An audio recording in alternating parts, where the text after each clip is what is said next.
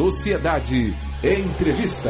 Carlos César Uchoa de Lima. Ele é professor do Instituto de Geociências da Universidade Estadual de Feira de Santana. Assunto terremoto na Bahia. Alô, professor, bom dia. É possível afirmar que foi um terremoto? Bom dia, Delson. Bom dia a todos os ouvintes. Sim, foi um terremoto que aconteceu na região de Mutuípe, é, com a magnitude de 4,6 e uma profundidade de foco de 10 quilômetros. Esse terremoto é considerado de baixa magnitude, apesar de assustar muita gente, mas ele não tem a, o poder de ocasionar grandes danos, né? Então houve é, queda da, de mercadorias, de prateleiras de supermercado, é, as paredes, janelas, portas das casas, de muitas casas tremeram. Já vi também que houve rachaduras de casas né, em, São Desidério e em várias outras cidades da, do Recôncavo Sul ela foi sentida, né, além de Mutuípe, Amargosa, Feira de Santana, alguns bairros de Salvador também, e também no Baixo Sul da Bahia, em Valência, né, tem relatos do pessoal de Valência também.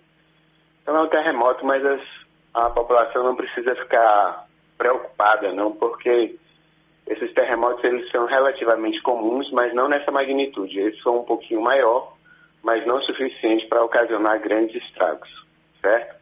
Agora, professor, é, a partir de que escala, né, que o terremoto ele já, como o senhor falou aí, que esse daí não é um terremoto que causa grandes estragos, então vamos imaginar qual seria, né, um terremoto para causar grandes estragos? Em que ponto dele aí, em que escala?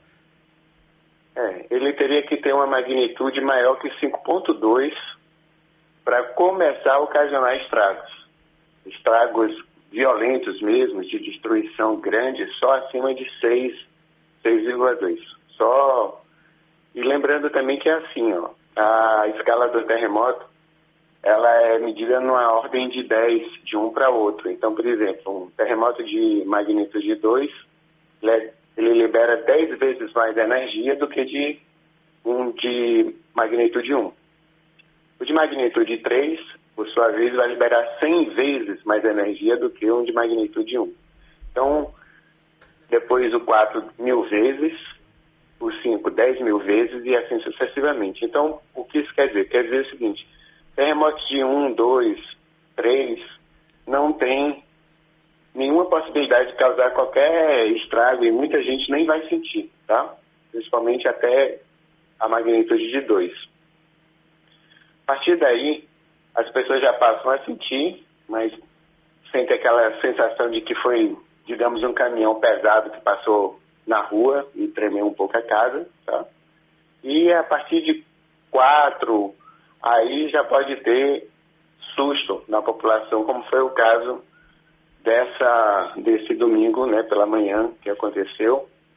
É, não só em Mutuí, mas em todas as outras cidades que eu já, que eu já citei aqui. Então, se fosse um terremoto acima de 5.2, aí já poderia ter, digamos, algumas paredes caindo, tá?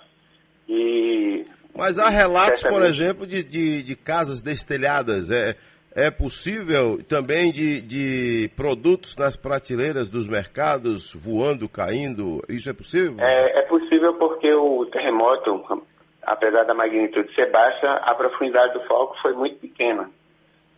Tá? Então, por exemplo, se a gente tivesse um terremoto de 4,6 e a profundidade do foco fosse de 80 quilômetros ao invés de 10, as pessoas mal sentiriam na superfície.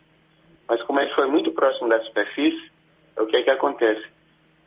Ele chega muito mais rápido, então leva menos tempo para dissipar aquela energia né, liberada pelo terremoto. E por isso que houve esse, essa sensação de, de intensidade maior, ou seja, essa intensidade é exatamente os danos provocados pelo, pelo terremoto, né?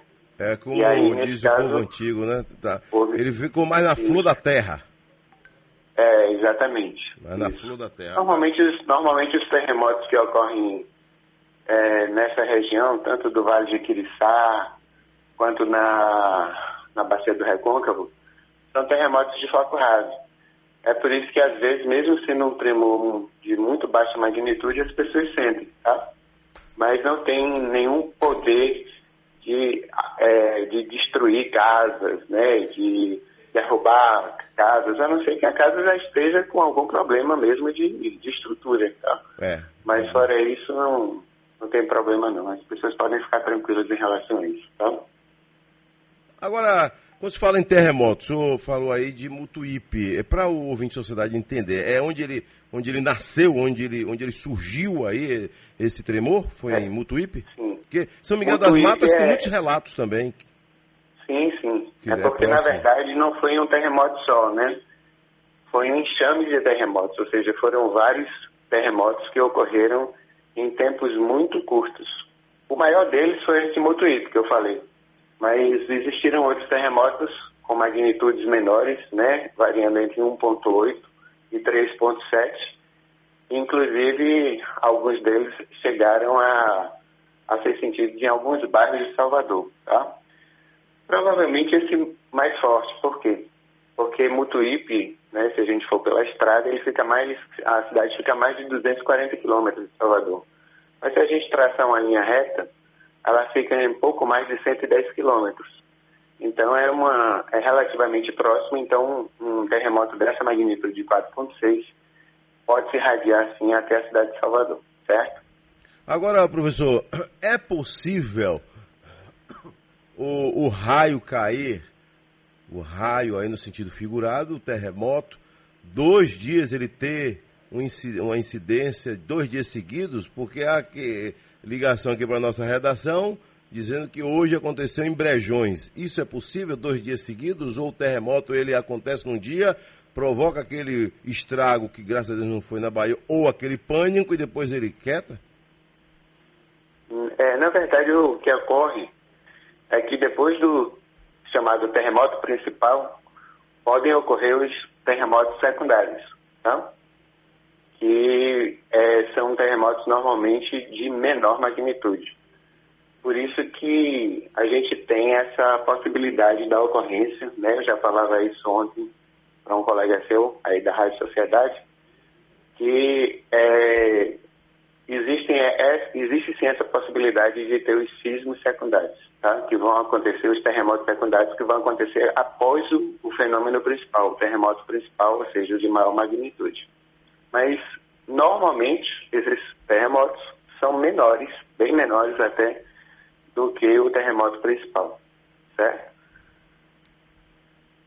Quais são as principais causas seriam aí do- de- desse terremoto? É, essa região do Vale de Quiriçá e, e também a, a Bacia do Recôncavo, né?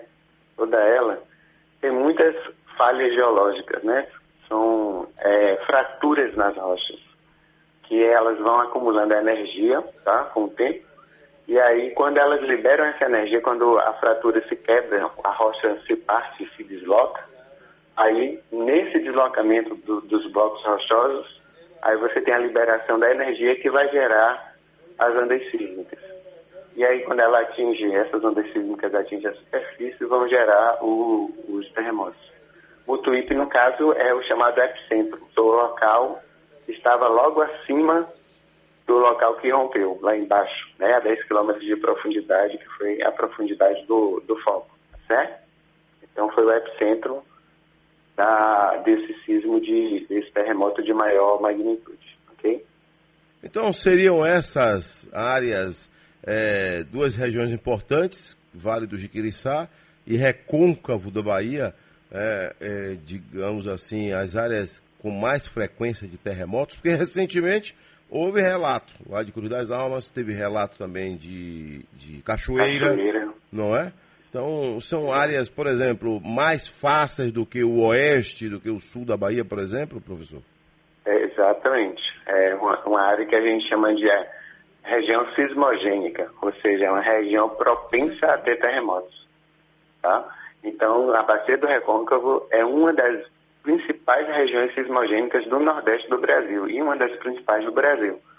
Aqui no Nordeste nós temos a Bacia do Recôncavo, nós temos a região de João Câmara, no Rio Grande do Norte, e a região de Palhano, lá no Ceará. Então, são as três zonas sismogênicas mais é, ativas, digamos assim. Ou seja, aqui ó, tem uma incidência maior de terremotos. Além de outra região sismogênica também associada lá à região de Pernambuco, do estado de Pernambuco, tá? Agora, professor, quem está ouvindo a gente agora, e não é pouca gente, hum. milhares, milhões de baianos, é, pessoas que estão nessas cidades. Por exemplo, Mutuípe, né? Vamos dizer assim logo, Mutuípe. Que mensagem o senhor passaria, né? Porque é, é, seria uma mensagem de tranquilidade, seria uma mensagem, ó, hoje é um dia que a gente não pode garantir nada. Que mensagem o senhor passaria? Mensagem de tranquilidade, sim, claro. Como eu falei para você, esses terremotos acima de magnitude acima de 4 são mais difíceis de acontecer, né? Então, mesmo que venham ocorrer os terremotos secundários que eu falei, eles vão ser menores. É, certamente um, algumas pessoas podem é, sentir outras e outras não. E tem a tranquilidade, o terremoto não existe histórico que terremoto tenha matado na Bahia, não existe isso, né? Nem que tenha destruído é, casa alguma, assim, a, a, destruição total que eu falo, né? Tem espelhamento, tem rachadura nas paredes, mas nenhuma destruição total e nenhuma morte. Então a, as pessoas têm que ficar preocupadas ainda é, com a história lá do, do Covid-19. Esse se mata, né? Já matou muita gente e as pessoas precisam se cuidar e se assustem quando vierem os terremotos, porque é normal, mas saibam que não vai passar de um grande susto. Certo? Valeu. Um abraço, professor Carlos César Uchoa de Lima, aí do Instituto de Geociências da UFES, em Feira de Santana. Okay. Você ensina em Feira de Santana, não é? Em Feira de Santana, exatamente. Feira de Santana. Um abraço. Isso, obrigado, viu? Aí, um abraço, tudo de bom, bom dia para todos. Bom dia.